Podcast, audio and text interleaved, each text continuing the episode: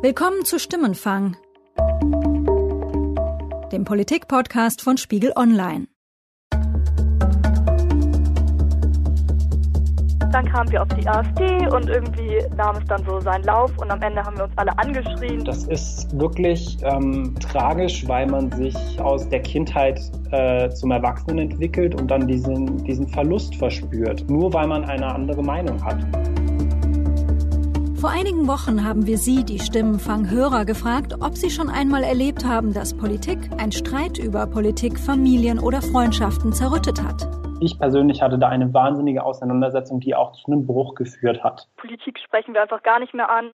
Einige von Ihnen haben uns nach unserem Höreraufruf gemailt und in den letzten Wochen habe ich mit Ihnen Telefoninterviews aufgezeichnet. Die heutige Episode von Stimmenfang ist das Ergebnis dieser Recherche. Zum Beispiel hat uns Julia gemailt. Die 18-Jährige aus einer Kleinstadt in Niedersachsen hat gerade Abitur gemacht mit Politik im Leistungskurs und wird im September zum ersten Mal bei einer Bundestagswahl ihr Kreuz machen. Julia ist nicht ihr richtiger Name. Wir einigen uns darauf, denn sie möchte nicht noch mehr Stress mit der möglichen Schwiegerfamilie provozieren. Hier ist ihre Geschichte von einem Streit an einem zunächst friedlichen Sonntagmorgen. Also wir hatten nett Krebs gemacht, hatten da gemeinsam gefrühstückt.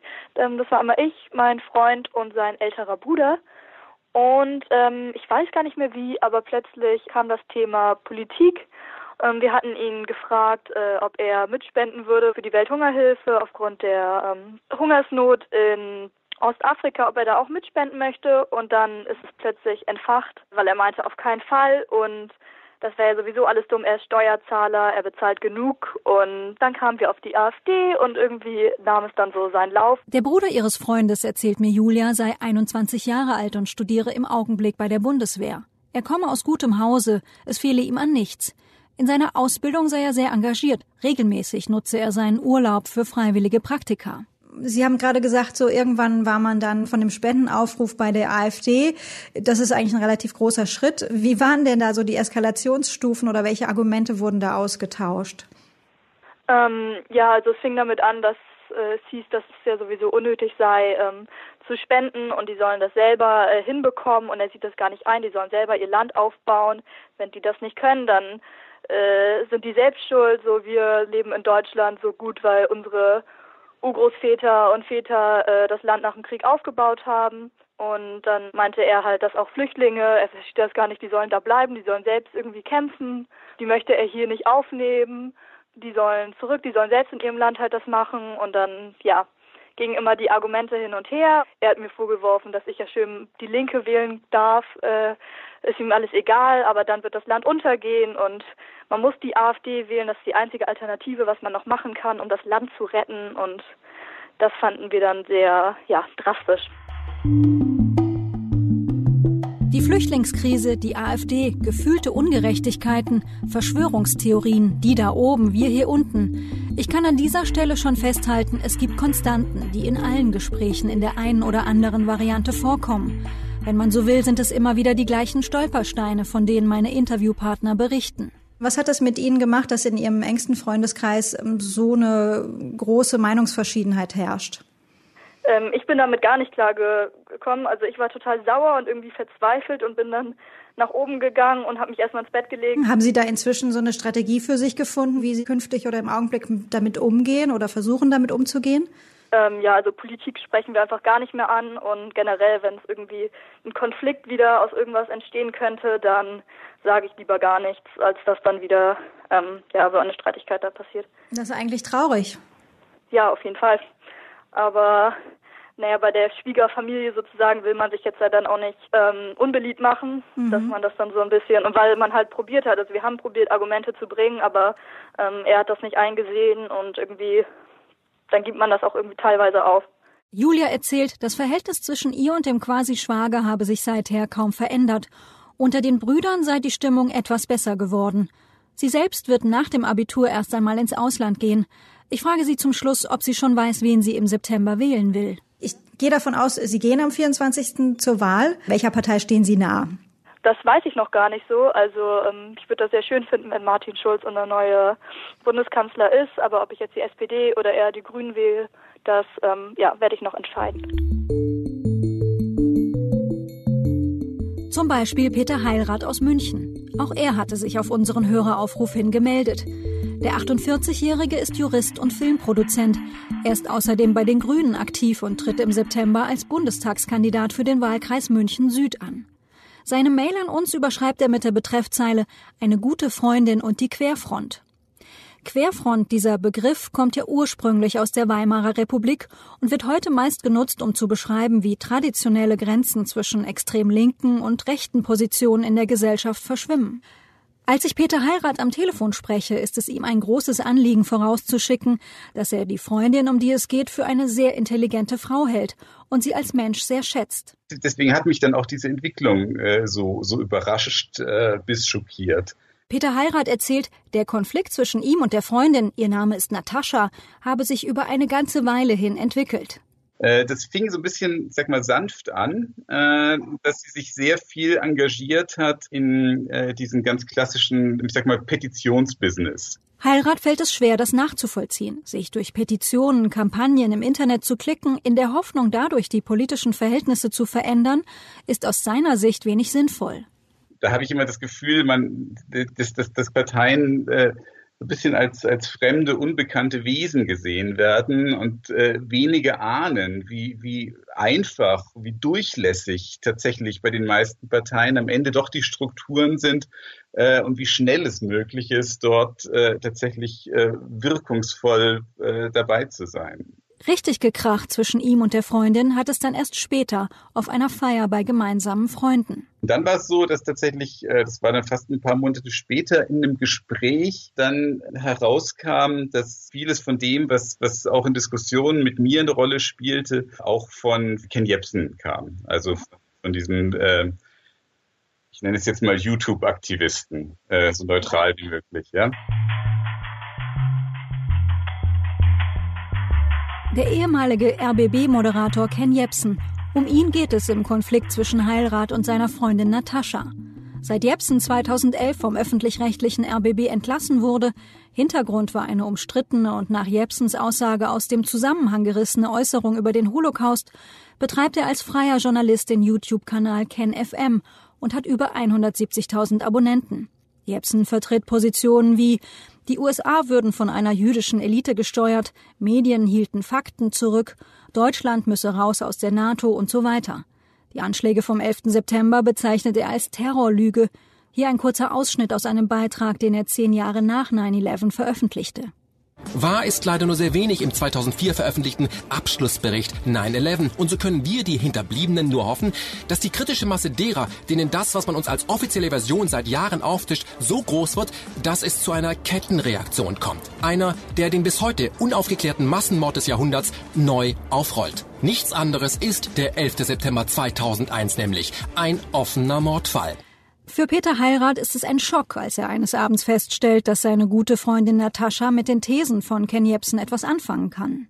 Das war tatsächlich auf einem Geburtstag äh, gemeinsamer Freunde und ich war so entsetzt, äh, dass ich verbal so unklug, wie man nur sein konnte, reagiert habe. Und das äh, ging dann hin bis zu Vorwürfen von äh, äh, Dummheit und Blindheit. Also ich habe ich hab quasi äh, jetzt mal äh, kommunikationsmäßig alles falsch gemacht, was man falsch machen konnte. Und das war natürlich keine Basis für, für, für Kommunikation. Wir haben uns dann ordentlich gestritten und haben uns dann nach so einem gewissen, äh, nach einem Streit, haben wir, habe ich dann gesagt, gut, ähm, äh, ich habe dann auch versucht, in, in, im Gespräch äh, so ein bisschen äh, zu beleuchten, wie, wie ich Ken Jebsen sehe. Und äh, das stieß aber so ein bisschen auf verschlossene Türen, weil sie eben Verschiedenes. Äh, ich hatte natürlich in dem Moment auch keine, keine äh, authentischen Zitate parat, äh, einfach auch nicht glauben wollte. Äh, dann habe ich gesagt, gut, äh, ich mache das jetzt mal so, ich äh, äh, gönne mir jetzt mal äh, eine der längeren Reden äh, von Ken Jebsen und äh, mach eifrig Notizen dazu und die schicke ich dir. Und dann kannst du ja mal mhm. sagen, was du dazu denkst. Das heißt, da haben Sie ein sehr konstruktives Angebot dann nochmal gemacht an die Freundin, sich da nochmal den Faden nochmal aufzunehmen und nochmal zu sprechen. Ja, konstruktiv schon, aber es war natürlich, ich gebe zu, natürlich auch ein bisschen besserwisserisch, ne? weil ich natürlich schon gedacht habe, dann, dann liest sie das und dann muss sie doch eigentlich mit fliehenden, fehlenden Fahnen sagen, äh, ja, super. Ne? Peter Heirat hat mir später diese fünfseitige Mail an seine Freundin weitergeleitet. Ich habe mir die entsprechenden Reden von Jepsen ebenfalls angeschaut. Unter anderem geht es um Jepsens Ansicht über Medien und ein vermeintliches Meinungsdiktat. Ein Beispiel. Vergesst das, was euch Parteien immer erzählen, auch wenn es da ehrliche Leute gibt, die irgendetwas wollen, auf dem Weg nach oben können sie sich nur halten, wenn Massenmedien, die sie nicht kontrollieren, die öffentliche Meinung zu ihren Gunsten manipulieren. Und wenn einer was Falsches sagt, dann ist er sogar als Bundespräsident ganz schnell weg. Yeah. Ganz schnell weg. Dass ich zum Beispiel, ja, nicht ganz schnell weg bin, liegt einfach daran, dass ich mein eigenes Massenmedium gegründet habe. In seiner Mail an seine Freundin ordnet Heilrat diese Passage dann so ein. Tja, die Lügenpresse. Fakt. Wir haben heute die vielfältigste Presselandschaft seit dem Zweiten Weltkrieg. Die meisten Redaktionen großer Zeitungen arbeiten mit hohem journalistischen Anspruch. Aber Jepsen möchte, dass wir einem gescheiterten Moderator mit YouTube-Kanal glauben. Witzig. Übrigens, auch das ist wieder die gleiche Leier bei radikal linken und rechten Gruppen. Wie ging es nach der langen Mail weiter zwischen den Freunden? Hier ist wieder Peter Heilrath am Telefon.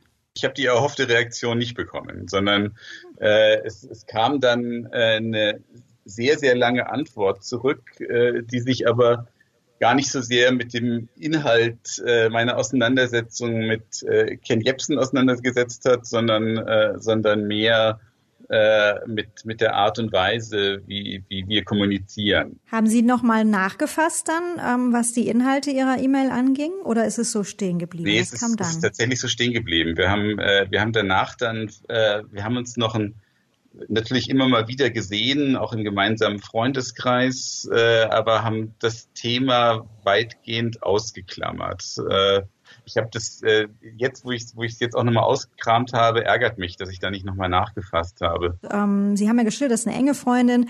Was macht das mit Ihnen?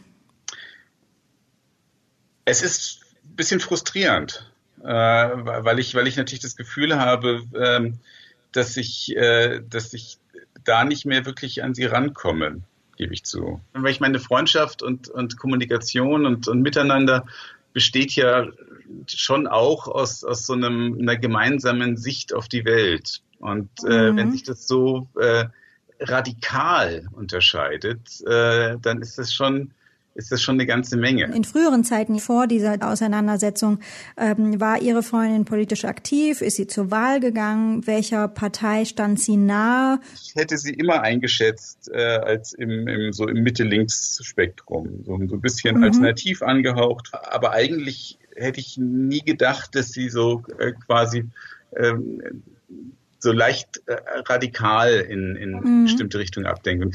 Würden Sie sich vorstellen können, heute nochmal Kontakt aufzunehmen mit der, mit der Freundin und versuchen, den Faden wieder aufzunehmen? Auf jeden Fall. Nein, nein, auf jeden mhm. Fall. Das mhm. ist, ist, jetzt auch, ich habe das jetzt quasi die Kommunikation hier mit Ihnen äh, ist mindestens Anlass, äh, da nochmal noch mal nachzubohren und, äh, und, und, und nachzuforschen. Nach dem Gespräch frage ich Peter Heirat, ob er mir den Kontakt seiner Freundin geben könnte.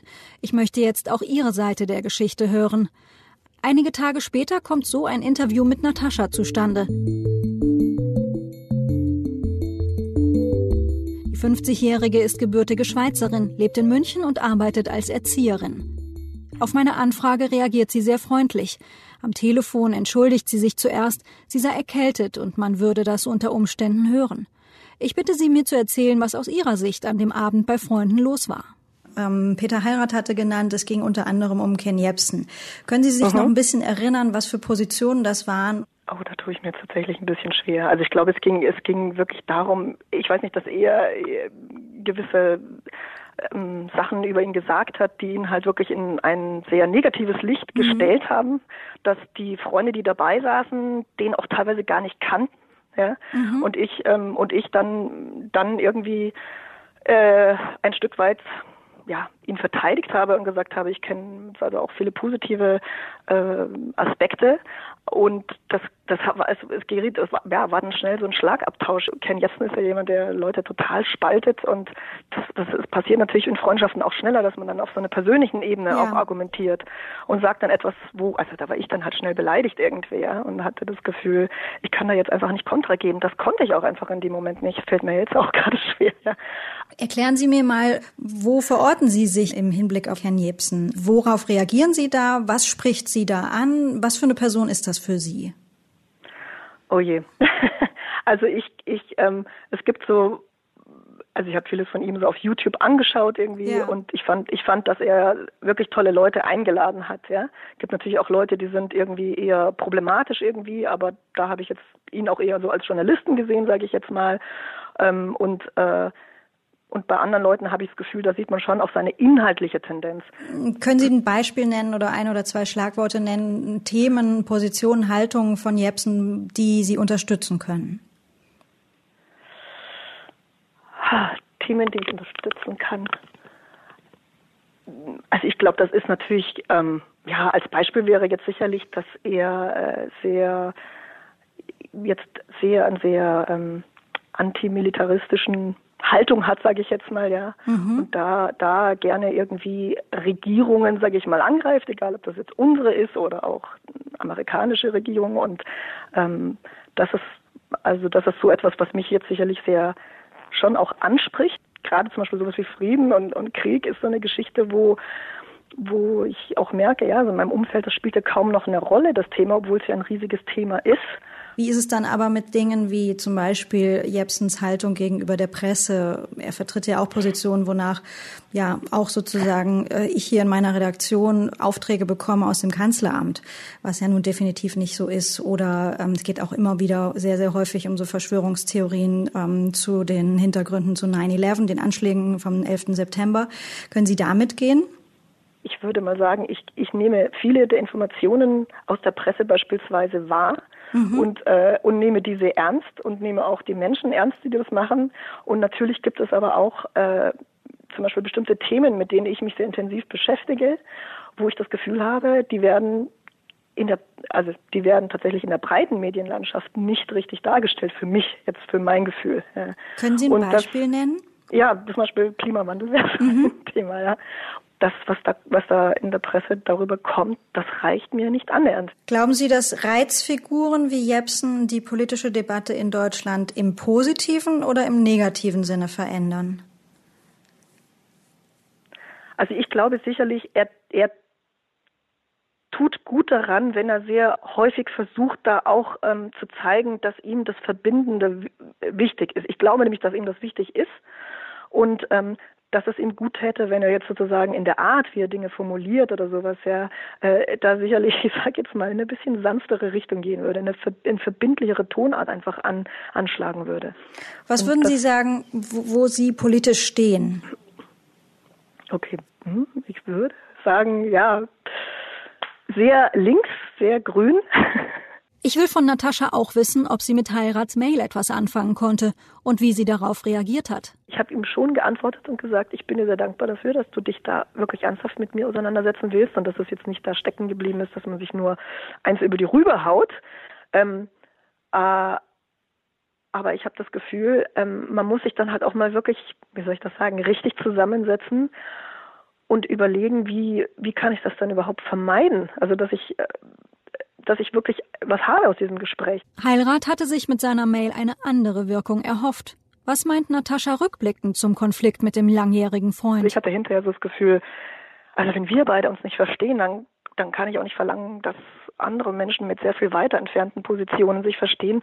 Das müssen wir schon hin, das müssten wir eigentlich hinkriegen. Ja, also es war schon interessant, dass sozusagen unser Streit da letztlich auch was reflektiert hat, was ja in der Gesellschaft ganz stark umstritten ist und wo die Leute sich gegenseitig nichts mehr zugestehen an mhm. irgendwie erstmal hinhören, erstmal zuhören. Was verteidige ich denn da eigentlich, wenn ich über Ken Jebsen rede und und wer sagt da etwas Schlechtes über ihn und warum und macht ihn gleich so undenkbar. Es ist sozusagen gesellschaftlicher Konsens in einem bestimmten äh, Bereich. Man darf über den nicht reden mhm. mit, mit sehr merkwürdigen Argumenten.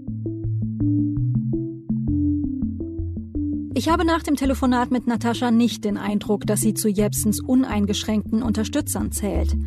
Dennoch kann ich nachvollziehen, dass ihr enger Freund zumindest irritiert auf ihre Haltung gegenüber Jepsen reagiert hat. Mein Eindruck ist, Natascha möchte sich gedanklich nicht bevormunden lassen und diese Haltung teilen vermutlich viele der gut 170.000 Abonnenten von KenFM. Gefährlich daran ist, dass Akteure wie Ken Jepsen mehr tun, als zu einem gesunden Misstrauen zu animieren, Vielmehr schüren sie die Skepsis gegenüber Medien und Politik und befördern so die Demokratieverachtung in der Gesellschaft. Ich möchte in dieser Episode noch einen weiteren Hörer vorstellen, Benedikt. Er ist 23 Jahre alt, in Stuttgart geboren und studiert im Augenblick in Wien. Auch er hatte uns nach unserem Aufruf eine Mail geschickt. Darin schildert er politische Zerwürfnisse im Freundeskreis und in seiner Familie. Seine Geschichte beginnt im Juli letzten Jahres, kurz nachdem ein 18-jähriger Amokschütze in München neun Menschen und anschließend sich selbst erschießt. Ähm, das war, als 2016 dieser Amoklauf äh, in München war. Und da habe ich mich wahnsinnig mit ähm, Freunden darüber auseinandergesetzt, weil es mich so gestört hat, dass man pauschal urteilt. Sprich, man weiß noch überhaupt, man weiß nichts, die Fakten sind noch nicht äh, auf dem Tisch, man weiß nicht, ob es ein Terroranschlag war, ein, ein Attentat und schon ähm, wird das auf äh, den Terror natürlich primär vom äh, islamischen Staat natürlich auch dann auf alle Muslime projiziert und diese Leute werden abgestempelt und ach, das sind alles Terroristen. Wie haben Ihre Freunde auf Ihre Argumente reagiert? Da war dann diese klassische Aussage, ähm, dass man nicht so naiv sein sollte und nicht so ein Gutmensch sein. Ja, du bist ein Gutmensch, du bist naiv, du hast, ähm, du tust immer so, als sei, sei Solidarität universell und dass man mit allen Mitleid haben sollte. Und die haben sich wahnsinnig angegriffen gefühlt von nur dieser Bitte nicht zu pauschalisieren. Wie stehen Sie heute mit dieser Freundesgruppe?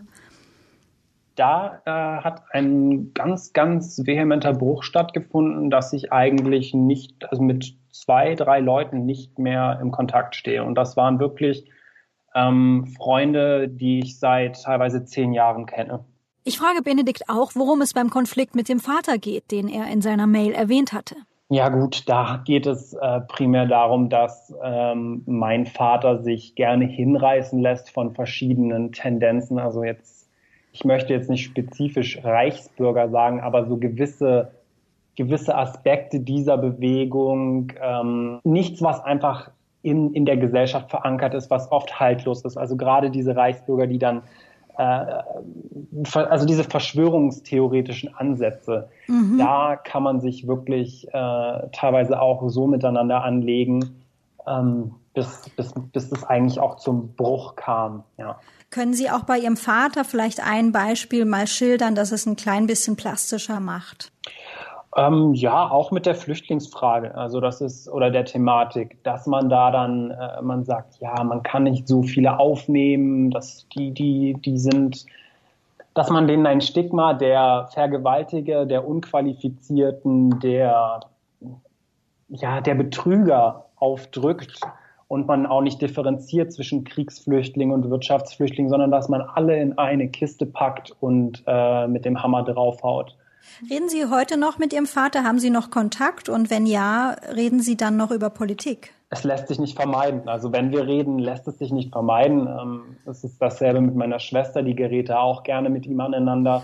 Wie würden Sie sagen, wie ist so der Medienkonsum von Ihrem Vater jetzt? Ja, das ist ein interessanter Punkt, weil heutzutage natürlich gerne von der Lügenpresse gesprochen wird und ähm, dann die Aussagen auf irgendwelchen Blog-Einträgen von Verschwörungstheoretikern oder unbekannten Menschen äh, gemacht werden. Ich glaube auch immer noch, dass er klassische Medien äh, konsumiert, er aber trotzdem immer ähm, wenn er dann mal irgendwas hört, irgendwie, was ihm, was ihm, was Sinn ergibt in seinem Kopf, dass er dann auf einmal umschaltet und sagt, ja, das ist, das ist alles eine Lüge, die wollen uns steuern und dann im nächsten Moment, wenn das schon wieder komplett out ist, sich dann aufs nächste bezieht.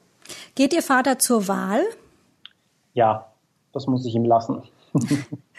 Wie ist es mit Ihnen? Gehen Sie zur Wahl und würden Sie mir verraten, welcher Partei Sie nahestehen? Ähm, definitiv gehe ich wählen. Also ich bin sehr apolitisch erzogen worden, ähm, habe mir da immer ein bisschen schwer getan, mich irgendwo zuzuordnen, ähm, bin aber mittlerweile sehr SPD-nah. Ich frage mich, ob das, was meine Interviewpartner im Kleinen, im privaten Bereich erleben, auch ein grundsätzlicher Indikator ist für die politische Streitkultur in Deutschland. Haben Sie den Eindruck, dass insgesamt, wenn Sie so die politische Debatte und die Art und Weise, wie wir in Deutschland über Politik und über politische Themen reden, hat sich da was verändert in Ihrer Wahrnehmung in den letzten Jahren? Ja, definitiv. Also man steht natürlich vor der Herausforderung, wie geht man mit diesen ganzen äh, sozialen Medien um. Positiv gesehen kann man sagen, die Menschen interessieren sich vielleicht wieder ein bisschen mehr für Politik, ähm, aber die negative überwiegt das Ganze, dass einfach vielem die Legitimität abgesprochen wird. Also die EU ist antidemokratisch hochtausend. Ähm, es ist alles nicht mehr fair, uns geht's allen so schlecht. Ähm, wir haben zu viele, ich meine, dass diese Flüchtlingsdebatte, die hat das natürlich wahnsinnig entfacht. Ähm, dieser, also dieser Diskurs hat sich schon ja, wahnsinnig geändert. Auch Peter Heirath, der grüne Bundestagskandidat aus München, schätzt die Entwicklung der politischen Debatte ähnlich ein. Also sie hat sich auf jeden Fall äh, verschärft. Das, das äh, merkt man äh, äh, gerade, wenn man, wenn man politisch so ein bisschen aktiv ist, äh, sowohl äh, logischerweise in den sozialen Netzwerken als auch äh, auf der Straße, an Infoständen, überall da, wo man sich so ein bisschen erkennbar ist als jemand mit einer politischen Auffassung, äh, ist man ist man schnell auch im, im ganz ganz realen Kreuzfeuer. Gab es da einen Moment, an dem Sie das festmachen, oder würden Sie sagen, das ist eher eine schleichende Entwicklung gewesen? Es ist eine Schle auf jeden Fall eine schleichende Entwicklung. Äh, ich äh, muss ehrlich sogar sagen, es ist im Nachhinein äh, sehr ärgerlich, dass man das nicht früher äh, angefangen hat zu spüren. Also es war war ja es ist ja nun tatsächlich äh, hat ja viel mit, mit äh, Misstrauen gegenüber äh, Parteien, Eliten äh, zu tun. Mhm. Und, äh, und ich glaube, dass, dass man viel, glaube ich, also äh, bin, nehme ich mich selber auch nicht aus, am Anfang gedacht hat, naja, wer da so völlig frustriert ist, der wählt halt einfach nicht. Äh, das, mhm. das hat für uns keine so großen Auswirkungen. Und dann plötzlich kam ja dann eine Partei, die eben tatsächlich äh, es geschafft hat, gerade diese Nichtwähler äh, in ihr Lager zu ziehen. Darf ich davon ausgehen, dass Sie die AfD meinen? Ja, genau, ja. Und das äh, war natürlich dann äh, eine, äh, eine reichlich erschreckende Überraschung. Aber man hätte das vielleicht früher schon in irgendeiner Form abfedern können, äh, wenn man, wenn man, wenn man sich um die Leute in, der, in irgendeiner Form auch früher gekümmert hätte. Macht Ihnen die Tatsache, dass Sie selbst sagen, so ja, die Debatte ähm, ist schärfer geworden, ähm, macht Ihnen das Angst, wenn Sie so perspektivisch schauen, was kann da noch kommen? Ähm, wie kann sich das noch entwickeln, auch für so einen Wahlkampf, vor dem wir jetzt stehen? Ja, auf jeden Fall, weil ich glaube, dass das, äh, dass insbesondere man, man hat jetzt sicher vieles äh, erkannt, was man, was man anders und besser machen sollte. Dazu gehört übrigens auch in einem ganz erheblichen Maße Medienkompetenz. Äh, wieso es mir trotzdem Angst macht, ist auch, wenn da eine gewisse Erkenntnis mittlerweile durchgedrungen ist. Es gibt halt eine, eine fast eine ganze Generation, die man äh, auch mit dem Ziel größerer Medienkompetenz äh, mittlerweile gar nicht mehr erwischt, die aber trotzdem noch ein paar Jahrzehnte wählen werden. Und das, äh, vor denen habe ich äh, schon ein gerütteltes Maß an Angst, ja.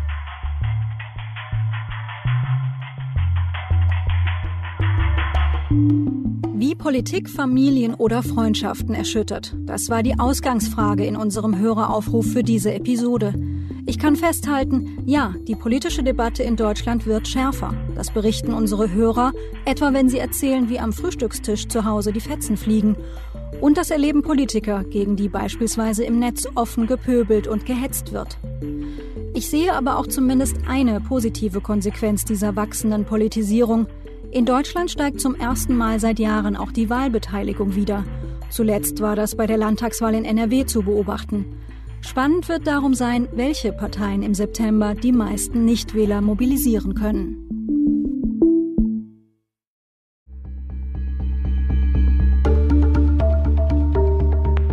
Das war Stimmenfang, der Politik-Podcast von Spiegel Online. Wenn Sie unseren Podcast auf iTunes hören, geben Sie gern eine Bewertung ab oder schreiben Sie uns an stimmenfang.spiegel.de. Wir freuen uns auf Ihr Feedback. Mein Name ist Yasemin Yüksel und ich wurde bei der Produktion unterstützt von Charlotte Meyer-Hamme, Ruth Lampen und Matthias Streitz.